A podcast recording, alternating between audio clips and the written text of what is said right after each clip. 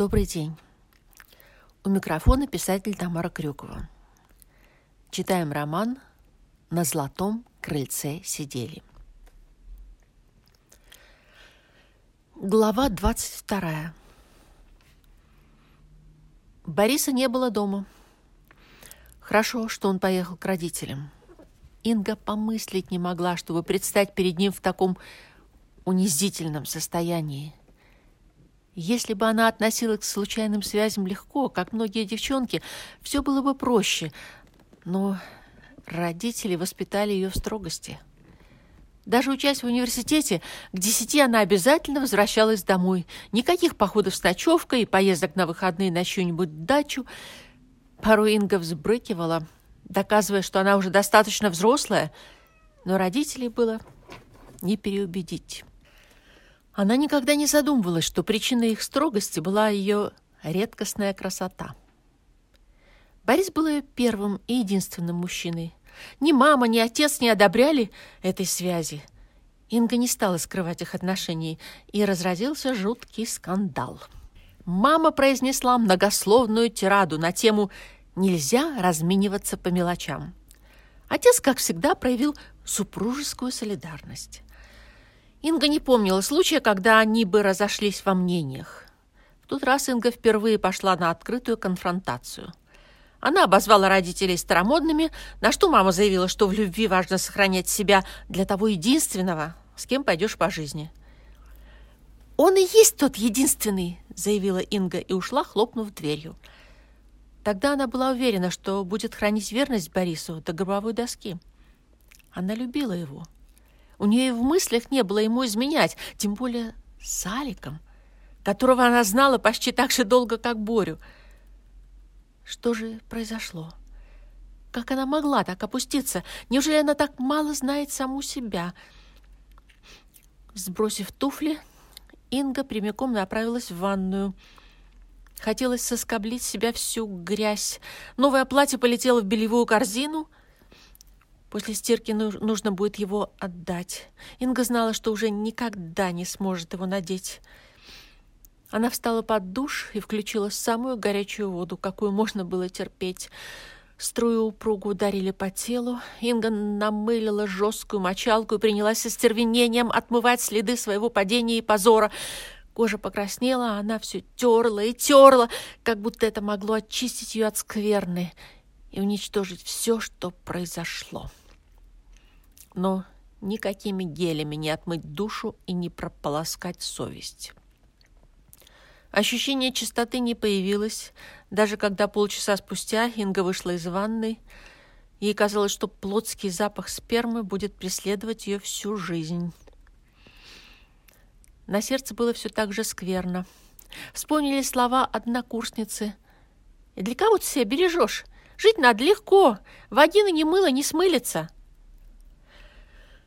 Лучше бы смылилась, с горечью подумала Инга. Она прошла на кухню и, проигнорировав кофемашину, заварила кофе старым дедовским способом в медной турке. Все это время она размышляла о Борисе. Как ему признаться? Ведь он верит ей. Возможно, Алик прав. Не стоит будить спящую собаку и рассказывать Боре обо всем, что произошло. Ведь эта история без продолжения. Сама мысль о том, чтобы снова встретиться с Аликом, вызвала у Инги отвращение. Она вычеркнула его из своей жизни. Но разве это поможет забыть? Говорят, время лечит. Может быть, когда-нибудь постыдный случай померкнет из ее памяти. Так не лучше ли оставить все в прошлом? Тайна не вылезет наружу, потому что Алик тоже будет молчать. Но, с другой стороны, любовь и ложь — вещи несовместимые. Как она сможет смотреть Боре в глаза, говорить слова признания и при этом не сгореть от стыда, от собственной фальши и лживости? Она ненавидела двойные стандарты. Так неужели и сама научится жить под маской? Нельзя начинать жизнь со лжи. Боря ведь любит, значит, простит. Инка хотела, чтобы между ними все было честно и чисто. Но теперь этому уже не бывать. Что же делать? Промолчать и жить с грузом вины или все же рассказать? Она в сотый раз задавала себе этот вопрос. Здравый смысл советовал похоронить неприятный эпизод и относиться ко всему как к кошмарному сну, который с наступлением утра развеется. Но душа не хотела лгать и изворачиваться. Как только Борис вернулся, он сразу же понял, случилось что-то ужасное. Инга, его вдохновительница и источник бодрости – безучастно сидела на диване, обхватив колени.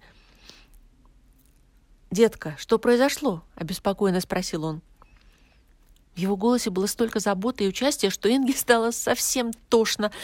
До сих пор глаза ее были сухими, но тут, словно последняя капля, переполнила чашу страдания.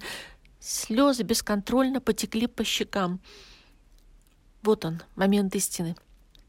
Самый трудный барьер, который надо преодолеть, чтобы жить дальше. Слова комом застряли в горле. Борис присел рядом и обнял ее. Она уткнулась ему в плечо и заплакала на взрыд. Он гладил ее по голове, как ребенка. «Успокойся. Скажи, что тебя так огорчило. Что бы ни случилось, вместе мы найдем выход». Фразы утешения не приносили облегчения. Напротив, Инга еще сильнее ощутила глубину своего падения. Какой же дешевкой надо быть, чтобы изменить любимому человеку? Наконец слезы иссякли. Инга, запинаясь, произнесла. «Я... я не знаю, как тебе сказать. Все слова прозвучат неправильно». «Ну, со словами я как-нибудь разберусь. Это ведь моя профессия», — ободряюще улыбнулся Борис. «Я «Я тебе изменила», — едва слышно прошептала Инга. Оказалось, что некоторые фразы даже профессионалов вгоняют в ступор. Борис не нашелся, что сказать. Потрясение было настолько сильным, что в первый момент он даже не почувствовал боли. Голова вдруг сделалась пустой, в ней метались лишь обрывки незначительных мыслишек, как мусор, гонимый ветром, на опустевшем стадионе после рок-концерта. Вот миг, которого он панически боялся. Инга поняла, что он бездарь, и нашла себе другого, более талантливого и достойного. «Вы вместе работаете?» — наконец сумел выдавить Борис. Первый шок прошел, и на него обрушился камнепад неразрешимых вопросов — что делать? Броситься на колени? Умолять, чтобы не уходила? Выть, метаться, кусать локти, целовать землю, по которой она ходит? Он готов был на все, лишь бы Инга осталась с ним. Я все прощу. Я напишу роман, которым ты сможешь гордиться. Я стану тем, кем ты хочешь. Только не уходи, рвалось с языка, но он не успел озвучить свои мысли. Следующее признание выбило из него дух не хуже, чем разряд электрошокера — это Алик. Кто? Боря, я сама не знаю, как так получилось. Я люблю тебя, только тебя. Ты можешь мне не верить, но я не лгу. Борис едва не задохнулся. Горло сдавило спазмом, словно на него накинули удавку. Алик, лукавый друг, харизма ему врыла. Мало ему студенток, рыночных девок. Жар птицу захотелось, тяжком, за спиной — «Я убью эту скотину!» — в сердцах воскликнул Борис. Ярость, бурлившая внутри, требовала выхода. Он вскочил и с размаху пнул ни в чем не поминное кресло. Боль заставила его согнуться и схватиться за ушибленную ступню.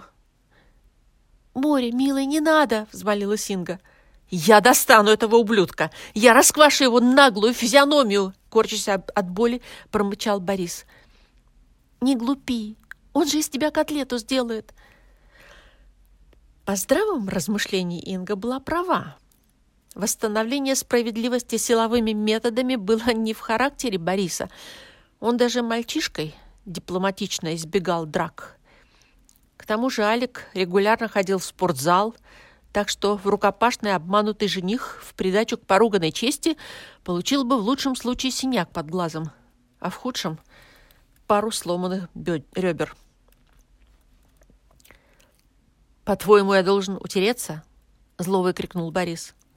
«Эта сволочь уводит у меня любимую женщину, а я должен просто смотреть? По принципу Боря интеллигент, а об интеллигента можно ноги вытирать. Ударь по щеке, он другую подставит. У него мышечная масса не та, что в глаз дать. А как Руди Раскольников, слабо? Никакие тренажеры не помогут». «Что ты такое говоришь? Зачем я только тебе сказала? Боря, пожалуйста, не пугай меня. Забудь про Алика. Есть ты и я. Я понимаю, что тебе трудно меня простить. Я сама себя ненавижу». Инга уткнулась в подушку и заплакала. Ее слезы привели Бориса в чувство. Порыв первой слепой ярости прошел.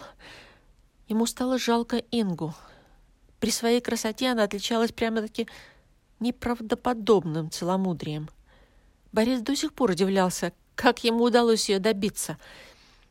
Он был у нее первым и до сих пор единственным. А этот мерзавец, походя, отымел ее, как одну из своих девок. Борис присел рядом и, успокаивая, погладил Ингу по спине.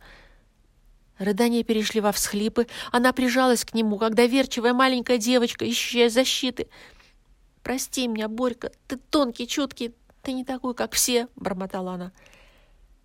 «Как это случилось?» «Прошу тебя, не надо».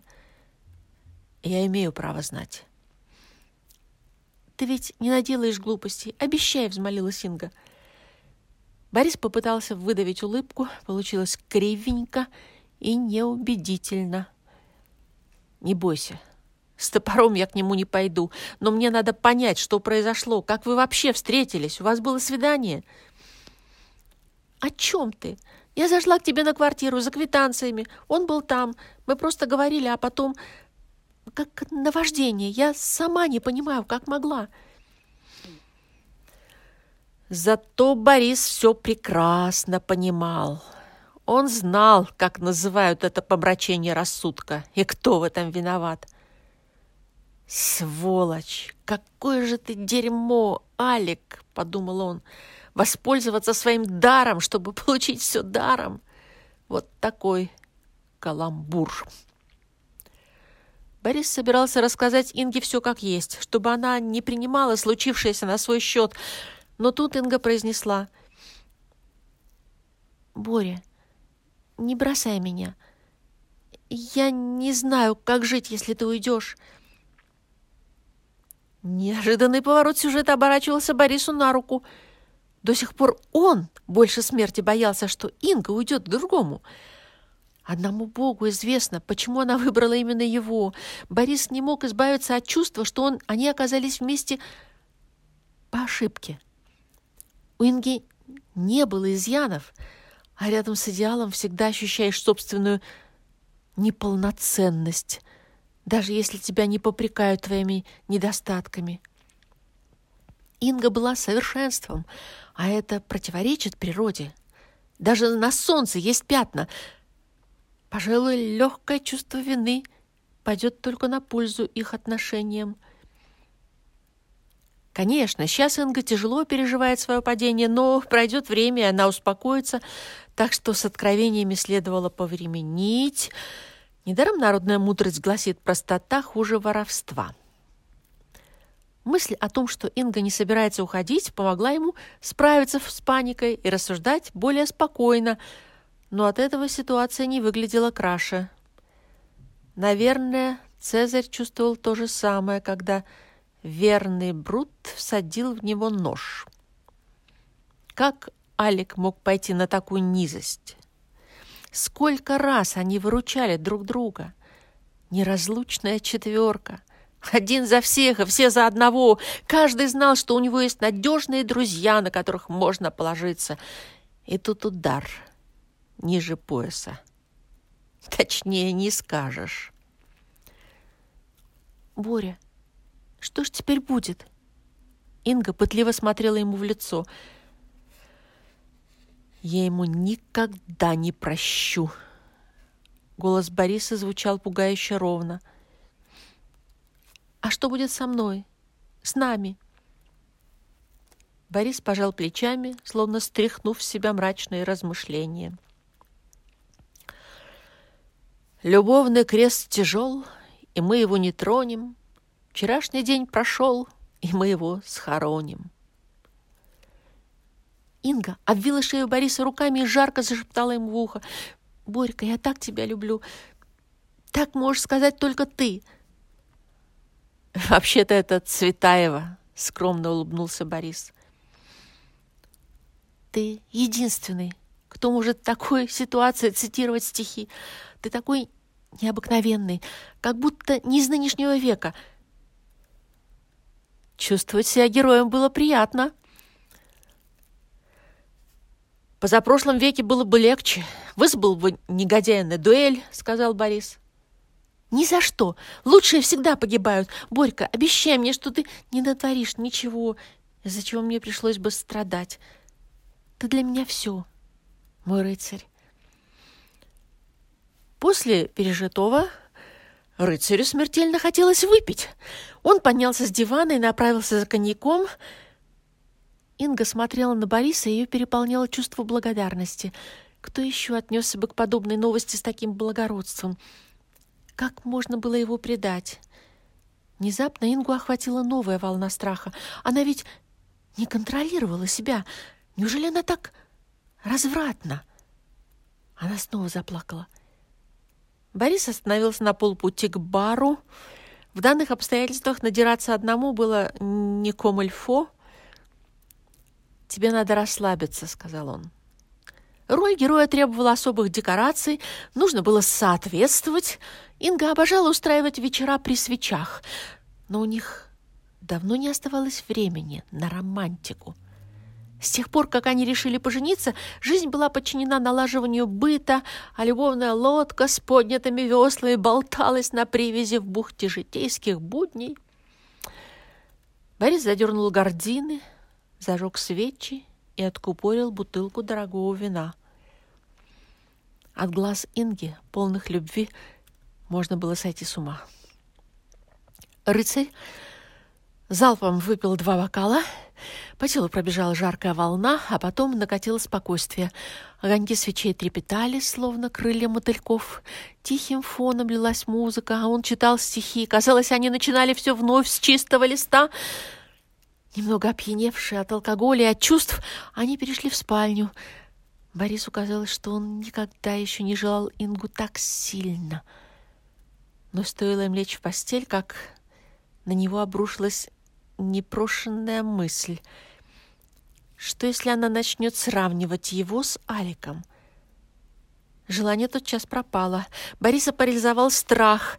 В отличие от Талика, он не мог претендовать на призовое место среди героев-любовников. Опыта у него всего ничего. Если бы не перепих с однокурсницей после пьяной вечеринки, он бы пришел к Инге девственником. Зато Алекс знал толк в любовных играх. Надо думать, с Ингой он выложился по полной. Даром, что ли, коллекционировал разные способы. Теперь Инга поймет, что пыхтение в двух-трех традиционных позах – это далеко не Кама-сутра.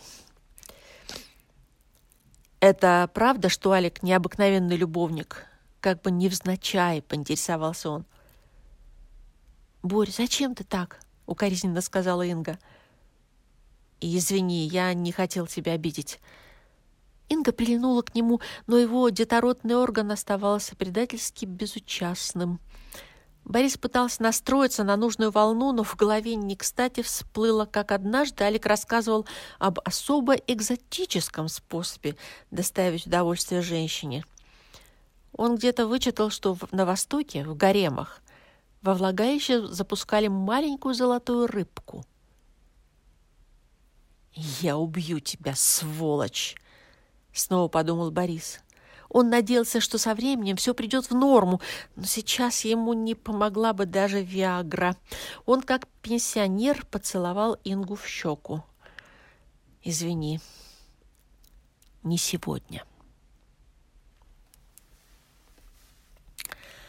Итак, друзья, глава 22 завершилась, но я с вами не прощаюсь, потому что дальше следует 23 глава, а пока что можете заходить ко мне на сайт фантазия.ру, в контакт на страничку или на страницу в Инстаграм.